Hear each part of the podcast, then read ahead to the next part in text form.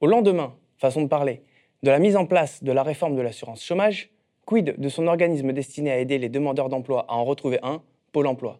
Né d'une réforme fusionnant la NPE et les ACEDIC, à l'heure du chômage de masse, des destructions d'emplois par une économie toujours plus dérégulée, on peut se demander, à juste titre, à quoi sert-il?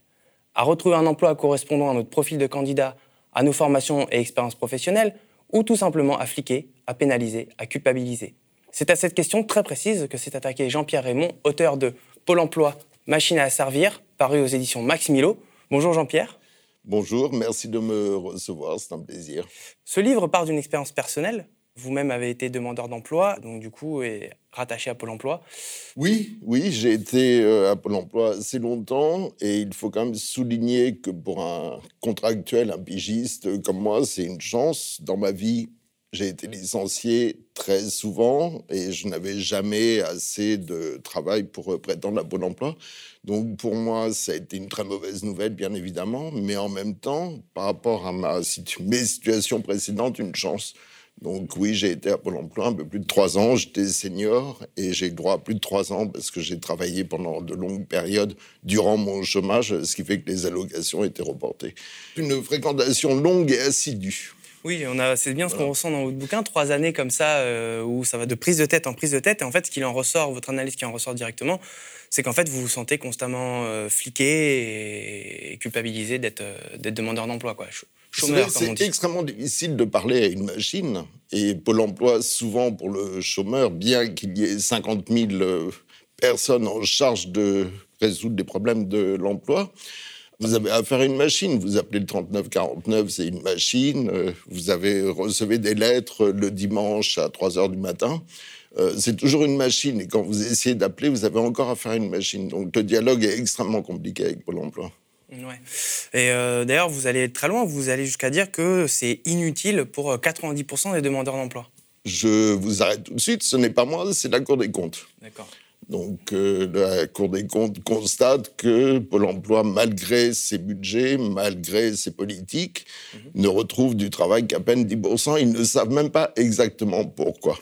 Quand vous, vous expliquez un petit peu vos rapports avec Pôle Emploi, avec la machine, comme vous l'appelez, on a l'impression qu'il y a quand même une espèce de déconnexion vis-à-vis bah, des demandeurs d'emploi, justement. Vous avez des offres de formation, des offres d'emploi qui ne sont pas vraiment adaptées à votre profil. S'il y avait une bonne connexion entre Pôle emploi et les chômeurs, il y aurait certainement beaucoup moins de chômage et les résultats de Pôle emploi seraient beaucoup plus satisfaisants. Je pense qu'il serait bon quand même que les politiques, on approche une campagne présidentielle, se demandent pourquoi nous avons un service de l'emploi aussi inefficace et qui, en plus, traite le chômeur comme un coupable. C'est une vieille notion, le chômeur est coupable de son sort. Donc euh, voilà, c'est peut-être une bonne interrogation qu'il faudrait aussi lier avec les problèmes de formation en France. Oui, justement par rapport à cette euh, inadéquation entre Pôle emploi et euh, s'administrer, si je peux me permettre, donc les demandeurs d'emploi. Il y a cette enquête de la CGT qui avait été menée et qui estime que 62% des offres d'emploi disposées euh, par Pôle emploi ne sont pas conformes à la loi. Alors, qu'est-ce que ça veut dire, ça? Bah, Écoutez, la première réaction de Pôle emploi, ça a été de dire c'est une galéjade. Après, ils, sont revenus. En effet, si vous voulez, il faut bien il faut revenir en arrière après la crise de 2008 et la fusion de Pôle emploi. Pôle emploi est alors en pleine fusion, c'est-à-dire dans un désordre absolu euh, qui ressemble à une armée mexicaine un peu en déroute. On rappelle que c'est Nicolas Sarkozy qui avait voulu faire fusionner l'ANPE et les ACDC. Exactement. Donc c'est un projet qui était depuis longtemps dans les tuyaux, mais qui a été réalisé, comme disait son ancien numéro 2, euh, sans réflexion réelle et surtout, euh, c'est un projet qui a été fait pour économiser de l'argent et qui en fait en a goûté. C'est comme euh, très souvent, je veux dire, une réflexion qui n'est pas vraiment aboutie, un projet qui a été mal préparé. Si vous voulez, à partir de ce moment-là, Pôle emploi, et la Cour des comptes l'a souligné, n'est plus à même de faire son lien avec les entreprises. Donc, comme Pôle emploi a peur, et en même temps, vous avez des nouveaux sites qui apparaissent, euh, Job Monster et tout ça. Donc, Pôle emploi se sent menacé dans son rôle de leader d'offres d'emploi. Donc, ils vont agréger, en fait, Pôle emploi va devenir un agrégateur. Donc, il va agréger des annonces d'emploi de Viva Street, de Job Monster et autres. Et le problème, c'est qu'ils ne sont pas à même de les vérifier. Donc il y a des offres d'emploi qui sont parfaitement illégales. La CGT avait raison. Je crois que personne ne l'a contesté, qui ne sont plus valides pour beaucoup de raisons différentes. Oui, la Cour des comptes, d'ailleurs, euh, va aussi un petit peu dans ce sens, comme quoi il y a un vrai problème dans le ciblage de leur, euh, des demandeurs d'emploi pour leur proposer des formations, euh, comme on le disait, adéquates, des offres d'emploi adéquates. Mais qu'est-ce que ça veut dire pour, pour Parce que c'est quand même des sujets quand même très techniques, le, chômage, l'assurance chômage, le, Pôle emploi. Qu'est-ce que ça veut dire juridiquement une, offre d'emploi qui n'est pas conforme à la loi?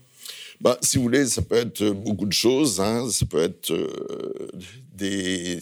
D'abord, parfois, c'est des offres qui n'existent plus. Après, il y a eu parfois des choses un peu excessives et aberrantes, comme des offres pour des masseuses, autrement dit des offres d'escorte publiées par Pôle emploi. Après, ça peut être la durée légale, ça peut être euh, le type de contrat. Il y a énormément de raisons qui sont très diverses. Alors justement, on parlait de, la fusion de la NPE avec les acédiques. Je suppose qu'en tant que pigiste, vous avez peut-être eu aussi à une époque eu affaire à, à la NPE. Qu'est-ce qui change Qu'est-ce qui a changé historiquement dans la façon de, traiter justement les demandeurs d'emploi entre quand c'était la NPE et depuis que c'est devenu Pôle emploi? Si vous voulez, moi, il se trouve que juste avant d'être euh, licencié, j'ai assisté à un colloque avec euh, Nathalie Kosciusko-Morizet, qui était en charge de l'économie numérique, sur la fracture numérique. Et c'était extrêmement édifiant. Vous aviez d'un côté des associations qui représentaient des, chômeurs, il y avait des personnes âgées, je veux dire, euh, des gens qui n'avaient pas d'ordinateur. Et de l'autre côté, vous aviez euh, les gens de Pôle emploi, c'est-à-dire des gens de 30 ans, entièrement sur le net et l'économie numérique. Et on voyait très bien qu'il y avait un dialogue impossible. Je veux dire, ils ne se comprenaient pas. Et Pôle emploi, à partir de la fusion, il cherche en même temps de la rentabilité. Donc euh, aujourd'hui, au cœur de Pôle Emploi, c'est un service qui est relativement euh, inaccessible et peu connu. C'est vraiment les services informatiques. Ils sont un État dans l'État de Pôle Emploi. Et donc, ils sont entièrement axés sur le numérique pour euh, traiter les chômeurs plus vite. Quoi. Alors, évidemment, d'année en année, il y a toujours, austérité oblige, toujours davantage de coupes budgétaires et donc de, de retrait un petit peu de budget vis-à-vis de Pôle emploi, mais quand même, le budget euh, qui lui est alloué reste conséquent. Là, par exemple, pour 2022, on parle de 4 milliards d'euros. Du coup, à quoi est due cette inutilité? Est-ce que c'est la gestion de l'État? Est-ce que c'est la formation du personnel pour l'emploi Les baisses d'effectifs ou, Je crois euh, que la Cour des comptes, encore une fois, parce qu'il travaille quand même, et euh, a souligné que les, les salariés de Pôle emploi perdent énormément de temps en tâches administratives et passent donc très peu de temps à euh, s'occuper réellement des chômeurs ou aussi de la collecte de, des offres d'emploi, parce que c'est un, de leur travail. Donc en fait, ils font tout mal et ils sont absorbés dans des tâches euh, administratives et bureaucratiques. À quoi ça rime? Un conseiller, pour être efficace, doit avoir 60 chômeurs pour s'en occuper. C'était l'un des objectifs de la réforme. Aujourd'hui, dans ce qu'ils appellent leur portefeuille, c'est-à-dire euh, vous, moi, euh, nous sommes en gros 250. Un conseiller doit s'occuper de 250, parfois 500, voire 1000 personnes. Donc, euh, comment vous voulez qu'il s'occupe de vous, surtout quand il vous reçoit, par exemple Vous avez un nouveau conseiller, il va recevoir tout son portefeuille. Et moi, quand cette brave dame m'a reçu, elle m'a fait répéter exactement ce que j'avais dit, les mêmes conditions. On perd une demi-heure euh, chacun, très bien. Et après, je veux dire, je suis, euh, j'étais journaliste et je le suis toujours. Donc, c'est ma recherche d'emploi. Mhm. Une semaine après, je reçois une offre pour aller tracter sur le boulevard Saint-Michel pour une ONG à 8 euros de l'heure. À quoi servi cet entretien Et pour elle et pour moi? Elle a perdu son temps, j'ai perdu mon temps. D'où certainement une partie de, des raisons de l'inefficacité de mon ami Paul. Oui, votre ami Paul, vous citez beaucoup ça euh, dans, dans, le, livre. Mais euh, oui, effectivement, euh, vous parlez beaucoup de ça, de perte de temps. C'est-à-dire que vous recevez des, des, mails comme quoi votre situation n'est pas régularisée, vous n'auriez pas mis telle information, notamment des questions de date sur telle pige ou telle activité professionnelle, ou votre formation, je crois, c'était dans l'hôtellerie j'ai fait un stage euh, rue 89, j'ai fait un stage dans l'hôtellerie, oui, oui. Mais le stage dans l'hôtellerie, c'est moi qui l'avais trouvé. Hein. Je veux dire, en quatre ans, j'ai reçu, je crois, quatre offres d'emploi, dont une seule dans la presse pour le journal des Auvergnats. Moi, j'aime beaucoup l'Auvergne. Et j'avais obligation de répondre sous peine de radiation. Mais c'est quoi ce dialogue hein? Je veux dire. Euh, j'ai répondu, bien sûr. Oui, c'est là où on parle de machine à servir, si vous voulez. Vous avez toujours obligation de répondre. Pourquoi j'ai reçu une seule offre? Il y en avait d'autres, je crois. Ça ne correspondait pas vraiment ni à mes compétences. Je suis ravi de l'avoir reçu. Mais euh, pourquoi? C'est-à-dire qu'en fait, euh, déjà, les offres, sont, les offres d'emploi sont mal ciblées, en plus, on vous force à les accepter, c'est ça? On me force à répondre, je veux dire, y compris sur des offres. Euh, je veux dire, l'un de mes derniers dialogues, j'étais à 15 jours de plus avoir d'indemnité, donc de quitter Pôle emploi. Ma conseillère me, me dit que je n'avais pas publié mon CV sur le site. Très bien. Je lui dis, si, si, vous savez, je l'ai publié il y a un an et demi. Ah, elle me dit, elle m'envoie un smiley, haha, je ne sais pas réussi par ici, mais je vais passer par là, je vais le trouver. Le lendemain, elle me dit, ah, ah je l'ai trouvé. C'est très bien, il serait peut-être temps, euh, après trois ans de chômage, qu'elle s'aperçoive. Je veux dire, elle perd son temps à ça alors que le CV est publié. Je ne vois pas à quoi tout ça rime. Est-ce que c'est une façon de dire, sans le dire, que, en fait, la mission première de Pôle emploi, c'est de fliquer les chômeurs? Plutôt que de leur trouver un, un, travail, un débouché professionnel Je dirais Pôle emploi, c'est un peu un sitcom, comme à la télé. Ils font semblant de m'aider, je fais semblant qu'ils m'aident, et puis euh, voilà, tout le monde reste calme, on est bien sage, et ça trouble personne. Ce que me disait un des dirigeants de Pôle emploi, un hein, Pôle emploi, c'est quand même bien pratique pour des vieilles colères sociales. Parce que Pôle emploi euh, n'est pas responsable du chômage de masse. Ah Pendant qu'on pointe la responsabilité de Pôle emploi, on oublie de parler des problèmes de formation, d'éducation et de politique économique. C'est ça, en fait, le cœur de la question. Donc toute la colère est déviée sur Pôle emploi, c'est très facile, on en rigole, ils sont relativement peu compétents, mais c'est pas derrière, c'est un problème, mais c'est pas le problème de fond et c'est pas pour ça qu'on se retrouve au chômage. Ouais. Là maintenant, quand on regarde la réforme de l'assurance chômage, le durcissement des conditions d'accès aux, allocations et aussi euh, la baisse euh, substantielle de, revenus pour, euh, pour les demandeurs d'emploi, enfin d'allocations chômage pour les demandeurs d'emploi. Vers où on se dirige? Ça va aller de mal en pis Pôle emploi euh, Si vous voulez, dans la réforme de l'assurance chômage, il y avait une contrepartie, je veux dire, pour les employeurs qui a été différée d'un an. Donc, les premiers touchés, c'est les assurés. Je crois que l'objectif est double et relativement simple. C'est de forcer à un moment les gens à accepter des emplois qui sont relativement mal payés. Comme disait Emmanuel Macron, traverser la rue, il y a du travail. Alors effectivement, aujourd'hui, euh, je traverse la rue, il y a des partout, on cherche des restaurateurs, des cuisiniers. Ça, c'est le premier but. Pour l'instant, c'est la réforme est plus contraignante et pousse quand même les gens à reprendre un travail plus vite, quel qu'il soit. Demain, les contraintes, si on avait des candidats un petit peu plus extrémistes euh, qui gagnent la, présidentielle, les contraintes pourraient être bien pires. D'autant que les éléments de flicage et de suivi existent et pourraient être activés de manière plus active. Après, bien évidemment, quand Emmanuel Macron fait cette réforme à quelques mois de la présidentielle, pour l'électorat de droite. Voilà. évidemment. Parce que euh, on sait que de toute façon, le chômage de masse, comme vous le disiez tout à l'heure, c'est pas Pôle emploi.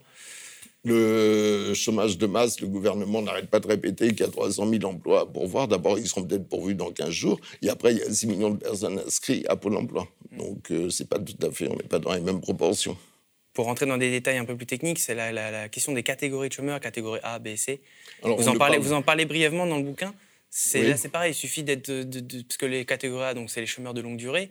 Il suffit d'avoir fait une, formation comme c'est votre cas d'ailleurs pour être pour être transvasé en catégorie B ou C. On peut pas reprocher à Emmanuel Macron de vouloir. C'est assez ubuesque quand on lit votre bouquin. Si vous regardez bien sur les 15 dernières années, vous verrez toujours, François Hollande a fait pareil, Emmanuel Macron fait pareil. Dans les six mois qui précèdent la présidentielle, on pousse les gens à rentrer en formation. Comme cela, ils disparaissent de la catégorie A. La seule dont parlent les médias, c'est la catégorie A des chômeurs, ceux qui n'ont vraiment pas de travail. Vous les mettez en formation, ils disparaissent. C'est parfait. Donc euh, le chômage automatiquement baisse, quitte à ce que dans six mois, ils aient quitté leur formation, ils réapparaissent sur les statistiques, mais l'élection est passée. Donc, euh. Pour revenir un petit peu sur l'inutilité de Pôle emploi et les 90% pour qui Pôle emploi est inutile, vous insistez quand même un petit moment sur les inégalités justement vis-à-vis de Pôle emploi. C'est-à-dire, oui, pour les catégories populaires, c'est beaucoup plus difficile d'être géré par Pôle emploi, de subir, on subit encore plus Pôle emploi que pour les, euh, les cadres ou. Euh, des Non, je crois que tout le monde le subit euh, à peu près de la même manière. Mais je veux dire, le, problème, c'est que pour des chômeurs vraiment en difficulté, parce que c'est la devise de Pôle emploi, en faire plus pour ceux qui en ont le plus besoin. Quand vous prenez quelqu'un qui vient d'être licencié, il a deux ans d'allocation, s'il a ou un an entre deux, un an et deux ans. Quand le premier rendez-vous arrive au bout de trois mois, mais Monsieur l'horloge tourne. Je veux dire, quand il va voir son conseiller dans ce qu'on appelle les portefeuilles suivis, c'est-à-dire ceux que Pôle emploi doit vraiment aider, quand on apprend qu'il voit son conseiller en moyenne au mieux quatre fois par an, ça veut dire qu'il l'aura vu quatre fois pour parler 20 minutes une fois qu'il aura mis euh, son profil. Mais comment vous voulez l'aider? Ça fait déjà un an qu'il est au chômage. C'est pas au bout d'un an qu'il faut l'aider, c'est bien avant. Je dirais à la limite dès qu'il s'inscrit, qu'il soit vraiment, qu'il bénéficie d'un accompagnement suivi. Je veux dire, vous avez un cadre supérieur de Total qui va être viré demain. Il n'a pas nécessairement besoin de faire un atelier CV ou autre. Je veux dire, il Pôle emploi n'a pas le réseau relationnel qu'il a. Il va retrouver du travail en général par lui-même. Donc, euh, je veux dire, euh, il faudrait peut-être définir euh, les missions et réfléchir éventuellement à l'universalisme de Pôle emploi. Alors, on pourrait peut-être aussi pointer la gestion de Pôle emploi, c'est-à-dire par ceux qui, qui, sont à sa tête. D'ailleurs, il, il, y a eu quelques mouvements là, récemment. Oui, il y, a, eu des mouvements. Mais écoutez, le problème, c'est que Pôle emploi est dirigé depuis sa création hein, par des hauts fonctionnaires. Donc là, vous avez, euh, je veux dire, beaucoup d'énarques et autres qui, eux, je crois, à mon avis, ne passeront jamais par la case Pôle emploi, excepté la DIRCOM, mais elle n'est pas. On peut peut-être en dire un mot après de la com s'il y a un entre-soi, je veux dire, c'est des gens qui sont persuadés que si les chômeurs sont au chômage, c'est parce que quelque part, ils en sont responsables. je veux bien, après la crise financière de 2008, il y a eu des centaines de milliers d'emplois supprimés. Je ne crois pas que ce soit euh, de leur fait.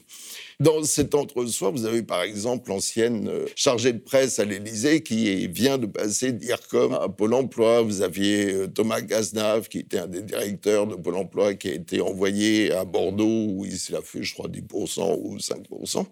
Et il est revenu aujourd'hui, parce qu'il faut quand même savoir que Jean Basser, qui dirige euh, Pôle emploi, est aussi en charge de réformer l'ENA.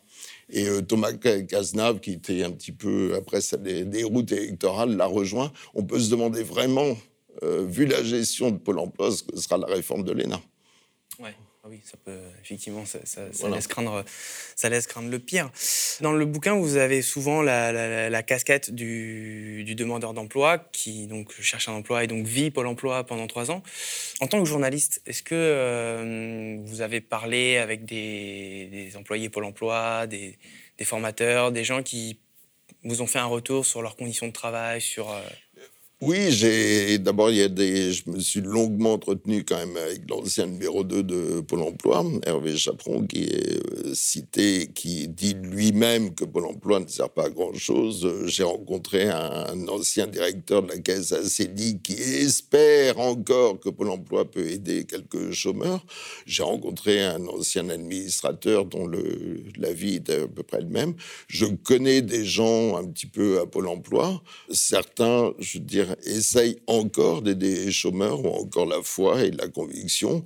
Beaucoup sont quand même assez désabusés. Ils savent qu'ils font du chiffre et que voilà.